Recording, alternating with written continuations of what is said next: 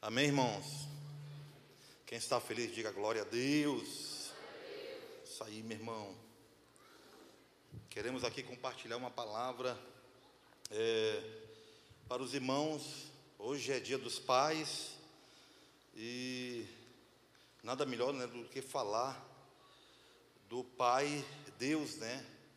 A maneira como Ele trata a gente, a maneira como Deus ele ele olha para os seus filhos, a maneira como ele se comporta, né? E já pensou, irmão, se Deus ele se comportasse como nós muitas vezes nos comportamos como pai diante dos nossos filhos? E na verdade, irmão, a gente vai descobrir na palavra aqui nessa noite é que Deus ele age totalmente diferente, oposto àquilo que muitas vezes nós achamos que Deus é. E Deus ele é um Deus que está acima de tudo e de todos, mas é um Deus Pai, né? Por isso que eu quero convidar você a ler comigo a palavra de Deus em Lucas capítulo 15. Já peço que você abra o seu coração, abra a sua mente aí.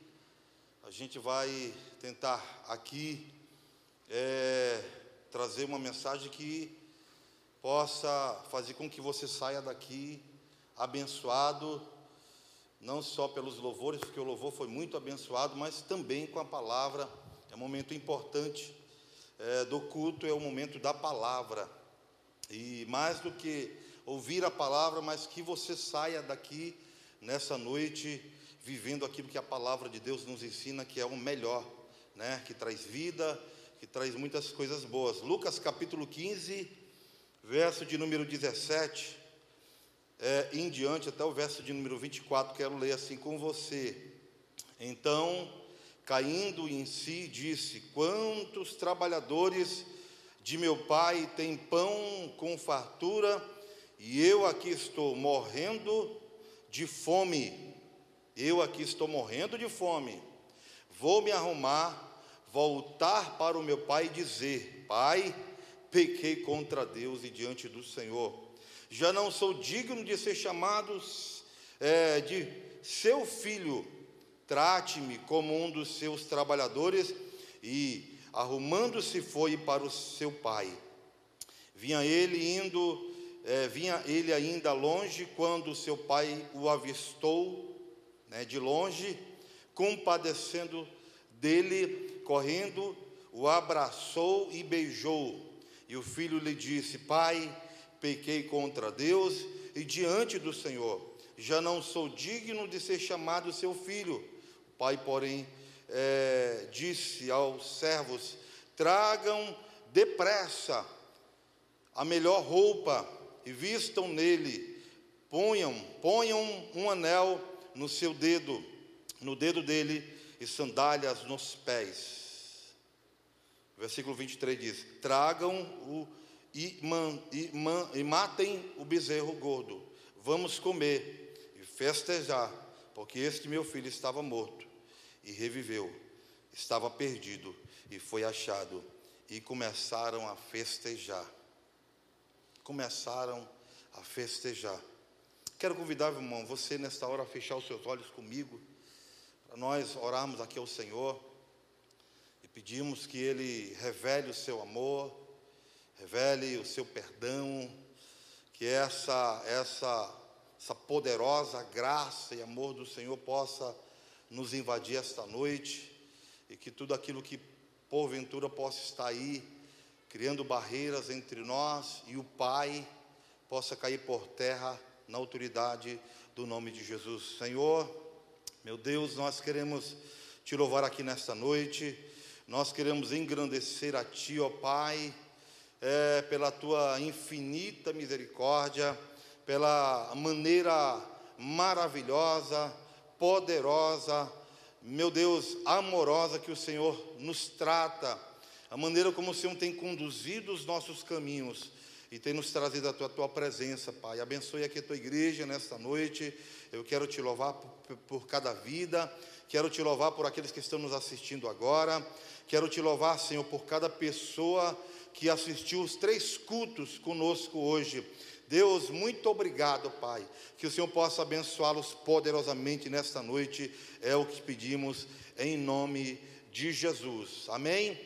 Irmãos, nós estamos diante de uma parábola. Jesus está contando uma parábola. E eu quero fazer uma pergunta para você nesta noite. Na parábola do filho pródigo, quem é você? Essa é a pergunta. Na parábola do filho pródigo, quem é você? Quem somos nós? E a resposta é, irmão, você é o filho. Você é o filho.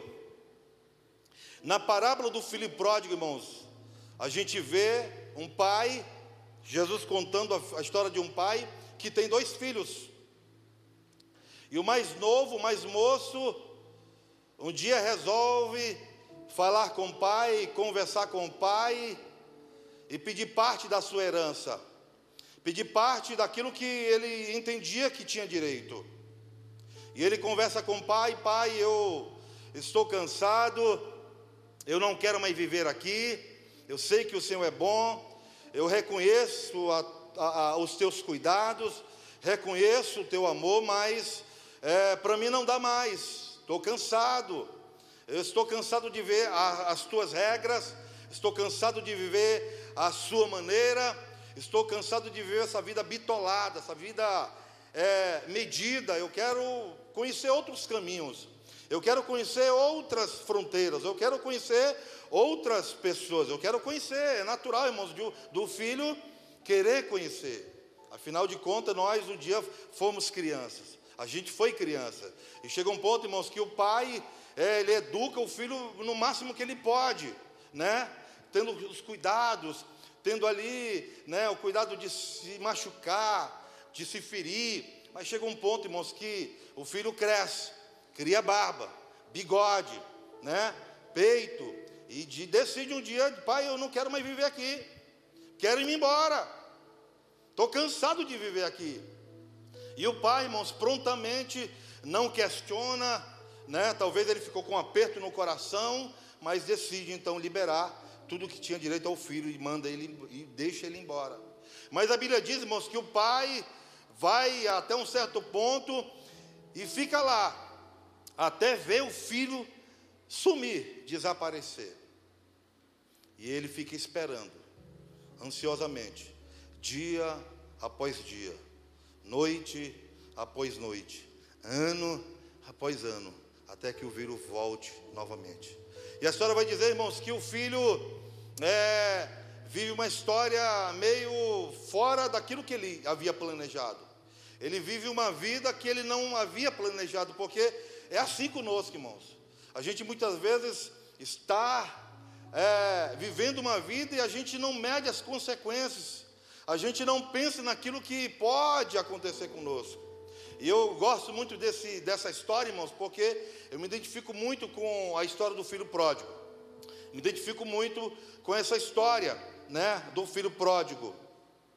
E a gente precisa entender, irmãos, que esse, essa história que Jesus está contando para os discípulos, a gente precisa, irmãos, entender é, algumas reações que o filho é, começa a produzir, começa a, a viver, a vivenciar.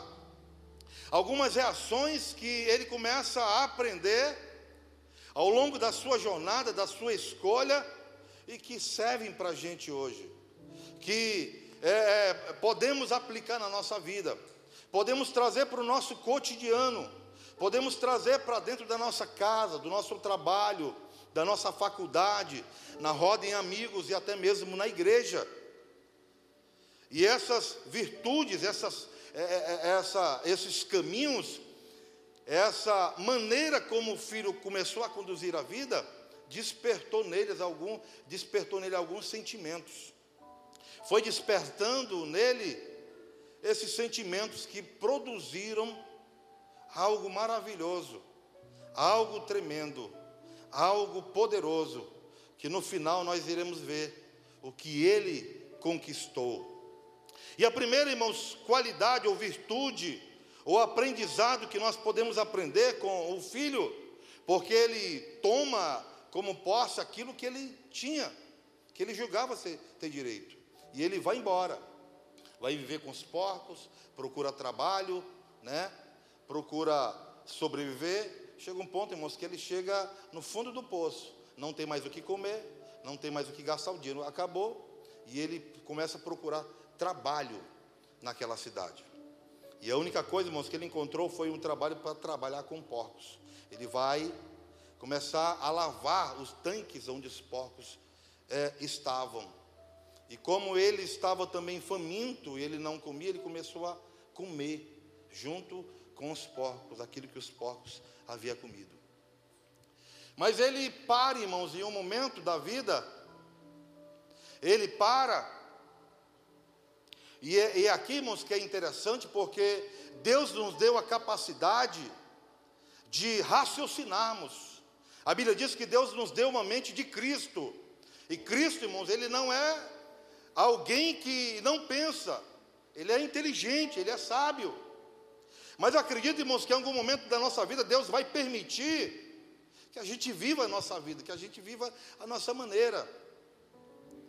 E um sentimento, irmãos, que o filho pródigo começa a produzir diante daquela situação, que ele olha e diz: Olha, os trabalhadores do meu pai, nesse exato momento temos que comer, tem um pão, tem a comida, tem um lugar para dormir, e eu aqui não tenho aonde dormir, não tenho onde reclinar a cabeça, não tenho nem o que comer.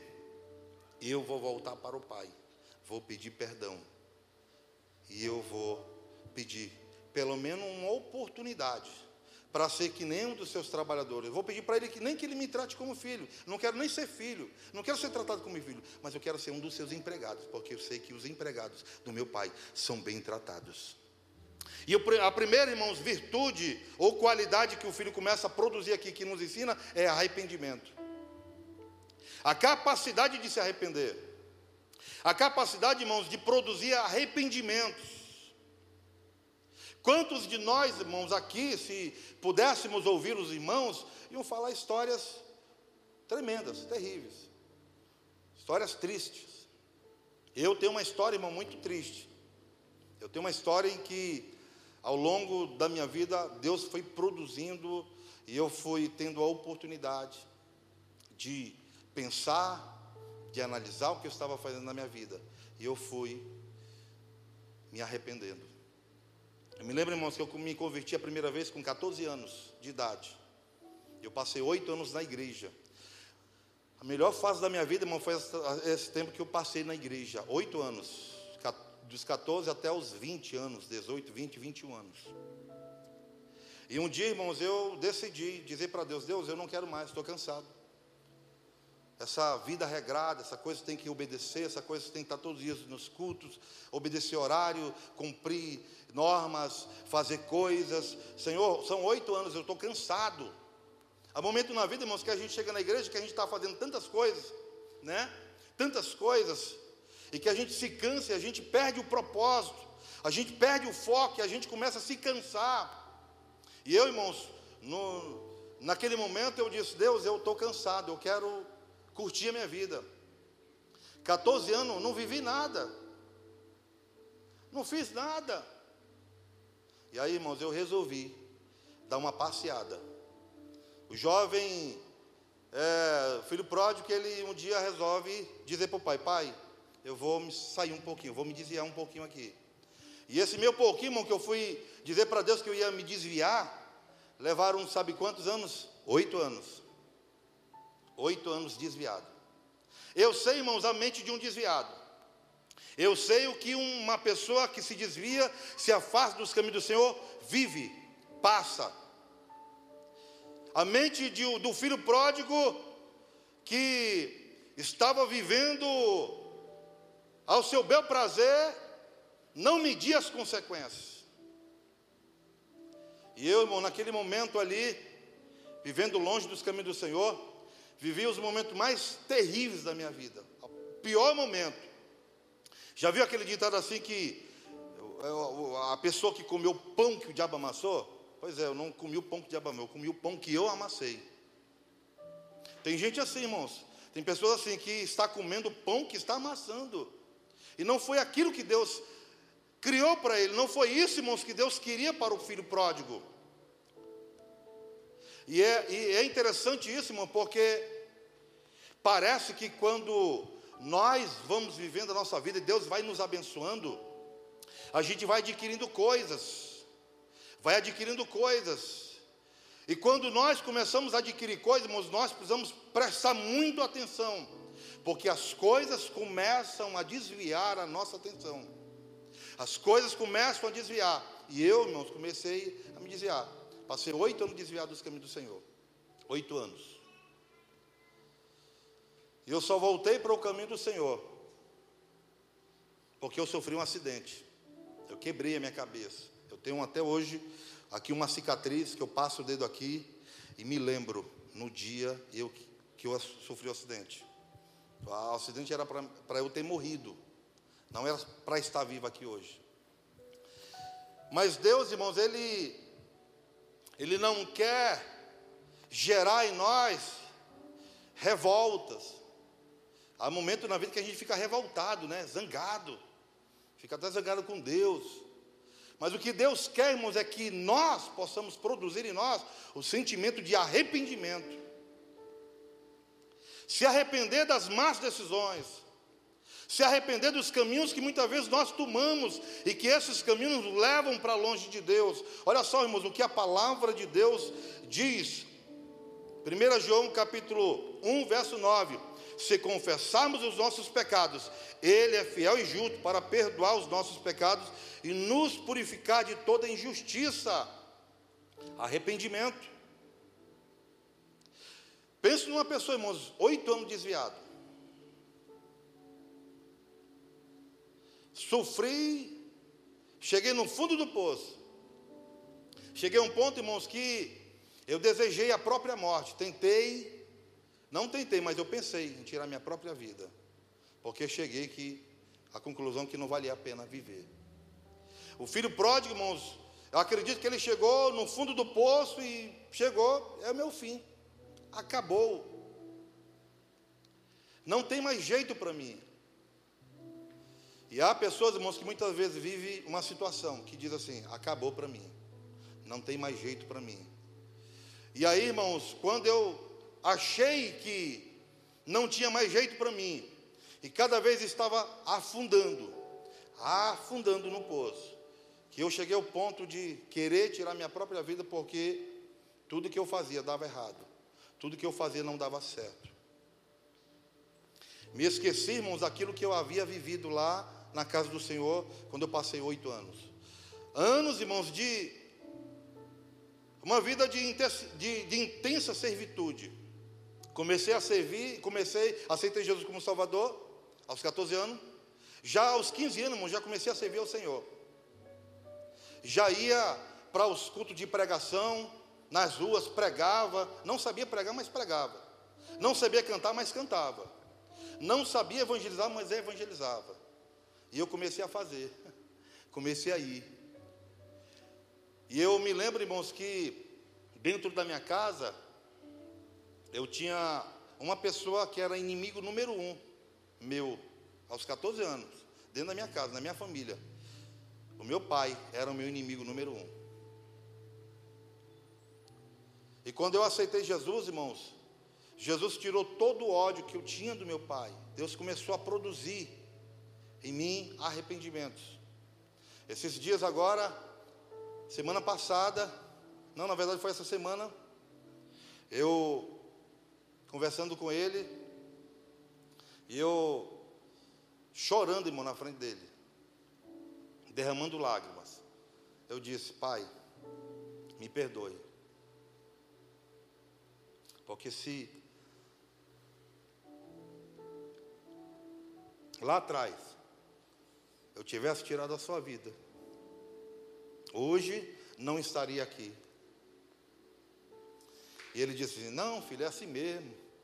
A vida é assim. Mas as nossas escolhas, irmão, muitas vezes nos levam para longe de Deus. Muitas vezes nós vivemos situações que a gente não entende, não compreende. Mas a gente precisa entender, irmãos, que são as nossas decisões que nos levam a esse caminho.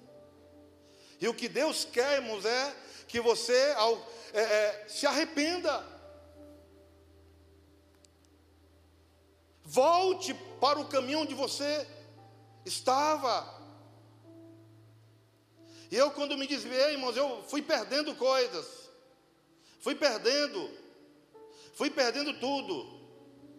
Fui perdendo ânimo, fui perdendo a vida, fui perdendo todo mundo. Estava perdendo todo mundo, irmão. Por fim, estava perdendo a vida. Mas Deus começou a produzir dentro de mim arrependimentos. Nós precisamos nos arrepender, irmãos. E eu não sei o que você precisa se arrepender nessa noite. Eu não sei o que você tem vivido e que você precisa nessa noite se arrepender. Está difícil a vida? Está complicado? Se arrependa. Se arrependa daquilo que você fala. Se arrependa das suas atitudes. Se arrependa da maneira como muitas vezes nós nos colocamos diante dos problemas se arrependa. Porque só Jesus, irmãos, tem a solução. Só Ele tem a resposta. E eu, irmão, fui para longe do Senhor, passei oito anos desviado. Não queria mais saber, estava revoltado. Me lembro, irmãos, que muitas vezes encontrei pessoas na rua querendo me evangelizar, e eu dizia: tudo que você está falando eu já sei. Me fale algo que eu não saiba. Olha só, irmãos, que arrogância, né? Prepotência. Sabia de tudo e estava no caminho errado. Como é que pode, né? Estava morrendo e achava que sabia de tudo, não sabia de nada, irmãos. Mas Deus, irmãos, ele, ele cria caminhos, ele cria meios para que a gente possa reconhecer o seu amor, o seu favor, os seus cuidados, se confessarmos os nossos pecados, Ele é fiel e justo para nos perdoar. Se você nesta noite, meu amado irmão, precisa se arrepender de pecados, faça isso nesta noite. Se você precisa se arrepender de atitudes que levaram você ao sofrimento, que levaram você a perder coisas na vida, e você endureceu o coração, você achou melhor virar as costas, endureceu o coração. Nós, irmãos, precisamos nos arrepender diante do Senhor. Nós precisamos nos arrepender muitas vezes da maneira como a gente vive dentro de casa. Deus foi, irmãos, restaurando. Deus foi abençoando. Deus foi, irmãos, à medida que eu fui produzindo esse arrependimento, Deus foi mudando. Eu me lembro que quando eu aceitei Jesus, todo o ódio que eu senti do meu pai sumiu, desapareceu. Eu comecei a pregar a palavra de Jesus para o meu pai. Meu pai, minha mãe, meus irmãos, todos eles já conhecem o Evangelho hoje. Alguns estão fora, mas eles já sabem da verdade. Eles conhecem o amor do Pai, eles conhecem a verdade. E o segundo aprendizado, irmãos, o segundo sentimento que o filho, o filho produziu foi o amor paternal. O amor paternal do pai. Porque ele começou a se lembrar, versículo 20 do capítulo 14, ele começou a se lembrar do amor que o pai tinha. Quando eu estava desviado, irmãos, eu, eu muitas vezes eu me lembrei dos momentos bons que vivi daí na igreja.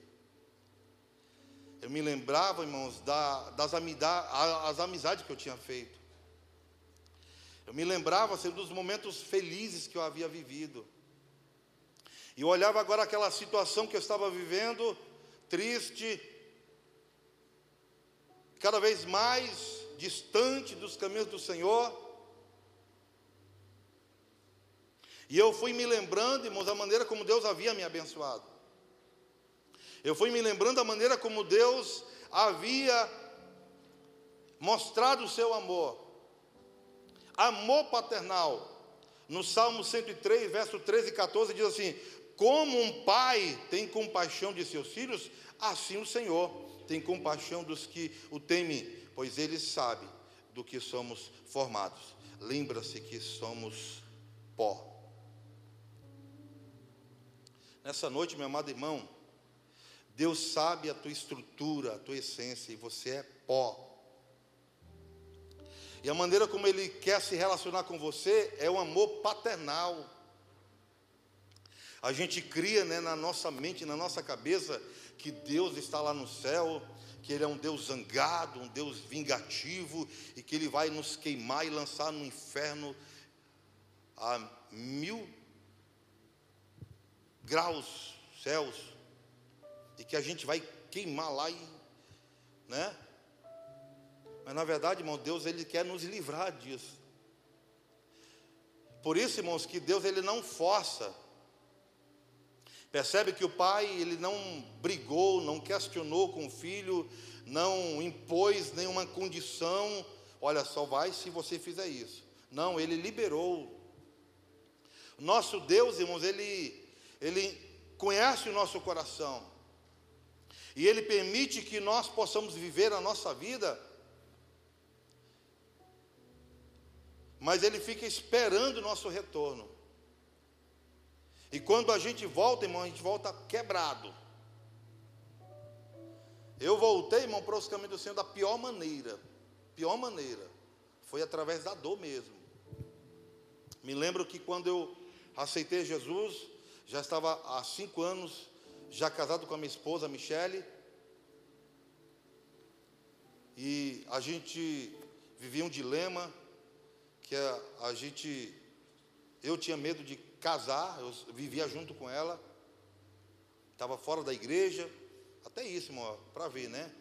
Casado, junto. Porque eu pensava assim, pô, se o casamento não der certo, eu, cada um vai para o seu lado. Compromisso? Jamais. Cinco anos.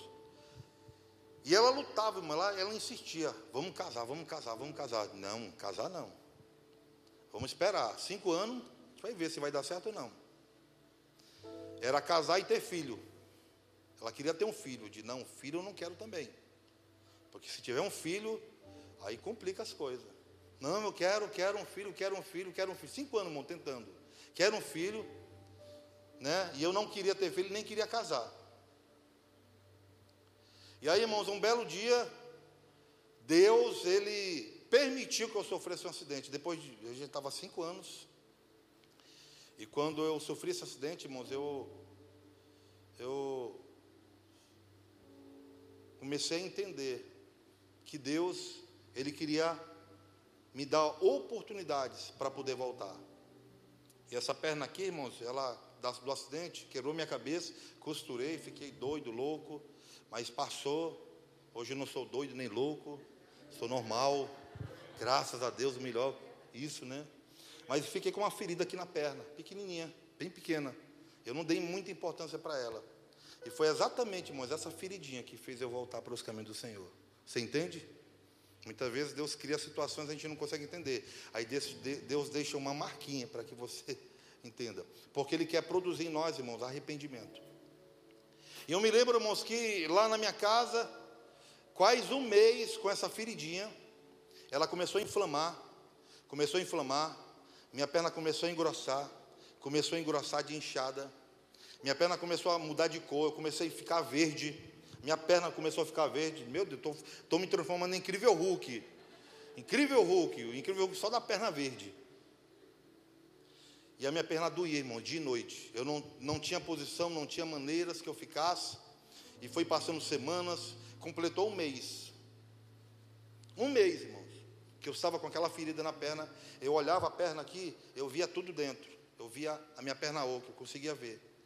E eu sabia, irmãos, eu tinha consciência que eu ia perder minha perna. Eu tinha consciência naquele exato momento, irmãos, que eu ia perder minha perna. Deus ia deixar. Eu acho que Deus lá do céu, de cara, tu vai, vai querer perder tua perna mesmo. E eu naquela situação, irmãos, volta não volta, volta não volta. E aí, irmãos, o seco foi fechando. o seco foi fechando. Foi apertando. A dor foi aumentando. A situação foi piorando. Eu um dia, irmão, fiz uma oração. Porque o desviado, ele pensa assim: ah, eu estou desviado, Deus não vai, ouvir, não vai ouvir minha oração. Mas dependendo da dor que você está sentindo, meu irmão, qualquer oração Deus ouve. Eu fiz uma oração naquele dia, na minha cama.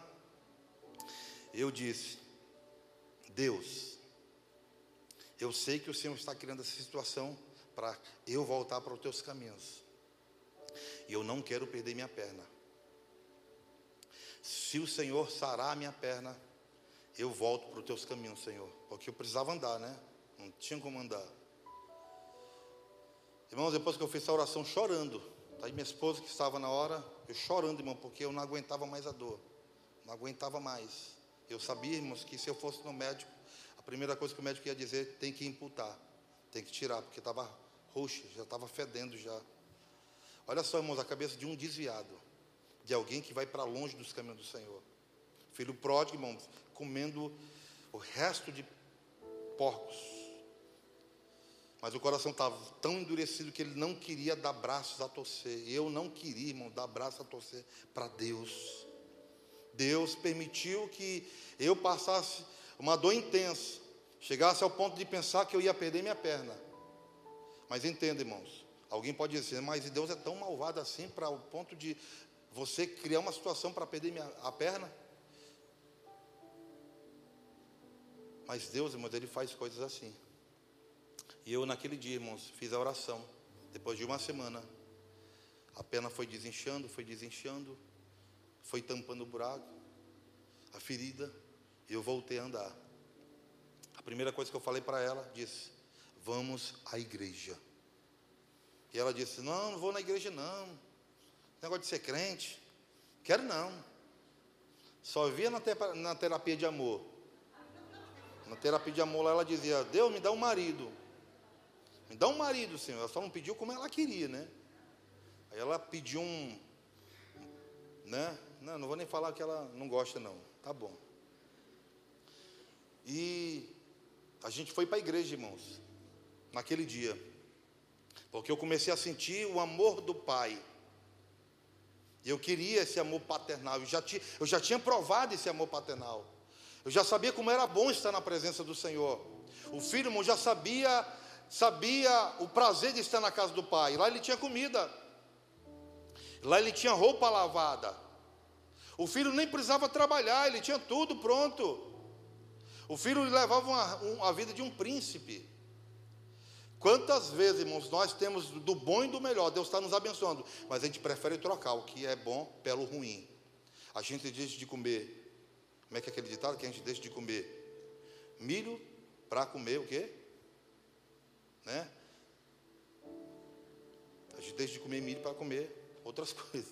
Não vou completar aqui porque você entendeu. Né? Então eu comecei a viver assim, irmãos. E eu me reconciliei. Naquele dia a Michele aceitou a Jesus. Ela não queria. Eu, com muita insistência, ela foi. Não, eu vou para a igreja, vou me reconciliar e você vai aceitar Jesus. Se é para consertar esse negócio, vamos nós dois. Eu botei, foi logo a rédea curta, irmão. Foi eu, quem manda lá em casa sou eu. Eu vou aceitar, você também vai. Né? Tem que ser assim, irmão, porque né? você tem que botar ordem. Estava tudo errado mesmo, então vamos consertar. Aí eu fui para a igreja, irmão. E naquele dia, irmãos, a Michelle, se você depois quiser conversar com ela, ela fala para ti melhor. Naquele dia ela não queria aceitar Jesus. Mas ela viveu uma experiência, irmãos, que ela, até hoje, ela colhe frutos disso. Ela sentiu uma alegria, irmão, uma alegria tão grande. Ela passou, foi a noite todinha naquele dia. A noite, o outro dia, quase uma semana, chorando. Chorando, irmãos. Ela não explicava a alegria que ela tinha recebido a alegria do Senhor, o amor do Pai. Ela havia recebido, mas ela estava provando do amor paternal do Pai. Que não nos trata, irmãos, segundo os nossos pecados, que não nos trata segundo as nossas iniquidades, mas Ele espera que nós possamos produzir o arrependimento. E quando nós produzimos arrependimento, nós provamos desse amor paternal.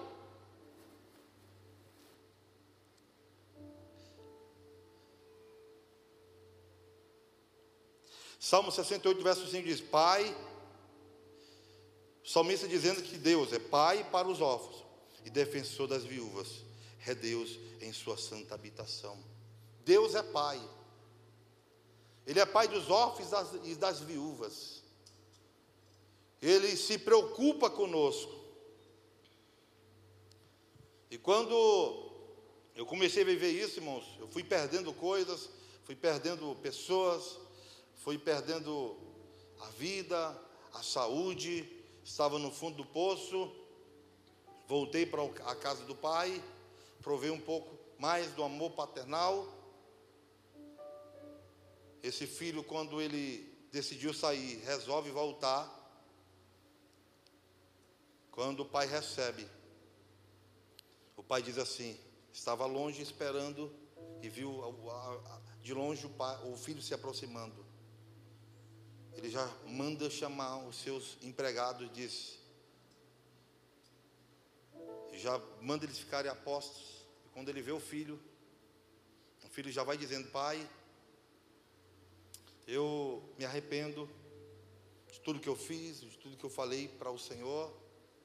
Eu sei que não sou digno, eu sei que não mereço o teu amor, eu sei que eu traí a tua confiança, eu sei que perdi a liberdade, perdi as oportunidades que o Senhor me deu. E eu não estou nem aqui, Senhor, para ser tratado como um dos teus filhos. Eu quero, pelo menos, uma oportunidade como um dos teus empregados. Porque sei que até os teus empregados têm o melhor. E onde eu estava vivendo não tinha nada. E o pai abraça aquele filho. Um abraço singelo de amor. E o pai então manda trazer roupas novas, anel para colocar no seu dedo, manda matar um novilho, chama os desempregados, os vizinhos, os amigos e diz: Vamos fazer uma festa, porque o meu filho estava morto, mas agora reviveu. Estava perdido, mas foi achado. Terceira coisa, irmãos, que eu aprendo aqui é que Deus ele quer restaurar. Restaurar. Que Deus, através da nossa atitude de arrependimento e de provar do amor paternal, Ele produz restauração. Ou seja, tudo que foi perdido, tudo que ficou para trás, Ele começa então agora a restaurar. Começa a restaurar a vida. Quando eu conheci a Michele, que, que a gente estava vivendo nessa vida, a gente não tinha mais amor um pelo outro, a gente já vivia cinco anos, mas vivíamos dentro de casa como se fosse dois irmãos, dois amigos, não tinha mais nada, era só brigas e mais brigas, era só confusões e mais confusão. E quando Jesus entrou, irmãos, que nós nos arrependemos dos nossos pecados, de todas as coisas que nós fazemos um para, para o outro, para as pessoas, para os nossos familiares, nós provamos desse amor paternal. Jesus começou a restaurar, irmãos, o nosso casamento. Deus começou a restaurar o nosso amor um pelo outro. Deus começou, irmãos, a restaurar a nossa vida emocional, nossa vida espiritual. E Deus começou, irmãos, a restaurar a nossa vida financeira, a nossa família, os nossos filhos. E hoje, irmão, nós temos 19 anos, 20 anos de casado. Eu disse, eu disse ontem que era 19, mas é 20. Eu esqueci um ano. Estou um ano, um ano atrás, ela está um ano na frente. É homem assim mesmo, né, irmão? É sempre atrasado. A mulher sempre está mais na frente.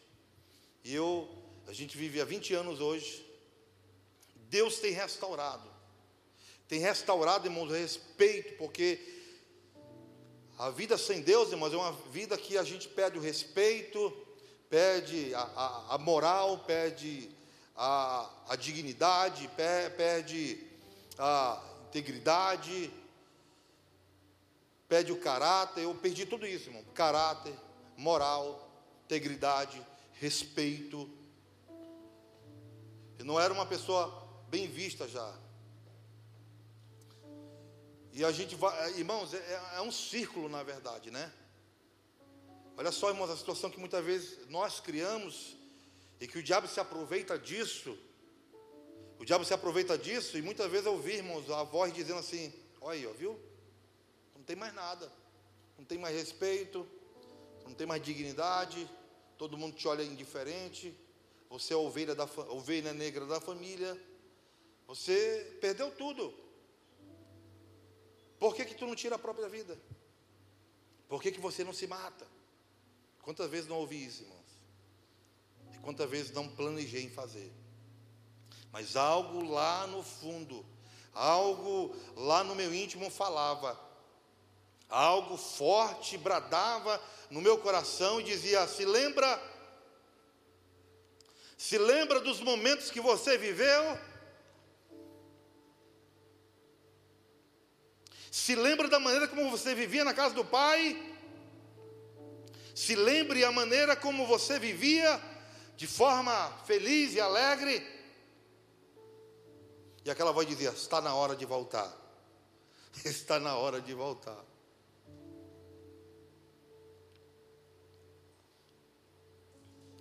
Nós precisamos entendermos que o tratado Pai, ele quer restaurar.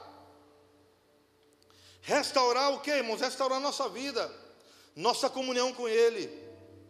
Ele quer restaurar o nosso casamento, Ele quer restaurar as nossas coisas, Ele quer restaurar, eu não sei o que você precisa nesta noite. Jeremias capítulo 31, verso 25 diz: Restaurarei o exausto e saciarei o enfraquecido.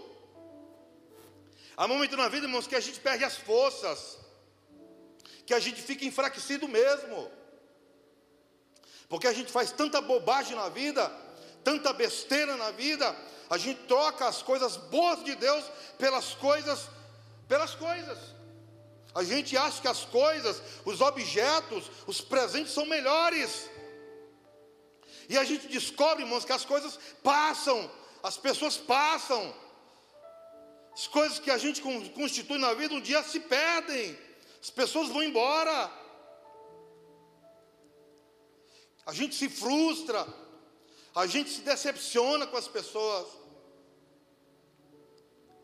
As coisas e muitas vezes, irmãos, nós fitamos muito a nossa visão nas coisas, nas pessoas.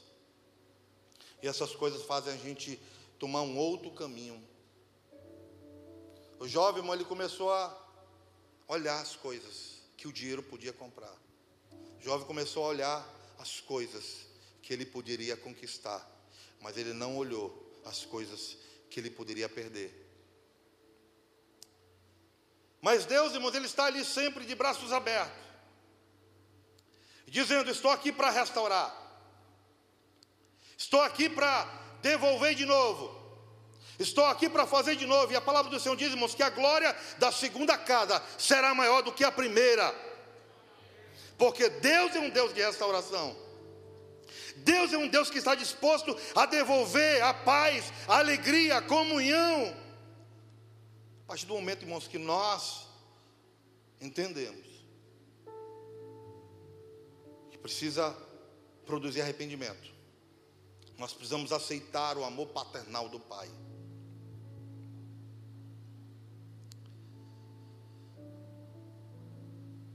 Que você precisa nessa luta de restauração? Deus é um Pai que tem um amor incondicional por nós a ponto de entregar sua própria vida por todos nós, sem extinção ou preferência por filhos. Todas as vezes que nós nos afastamos dele ou deixamos a sua casa, ele fica sempre nos esperando para voltar pronto a nos receber com amor e compaixão. Você entende aqui, irmãos? Deus ele nos recebe, irmãos, com amor e compaixão.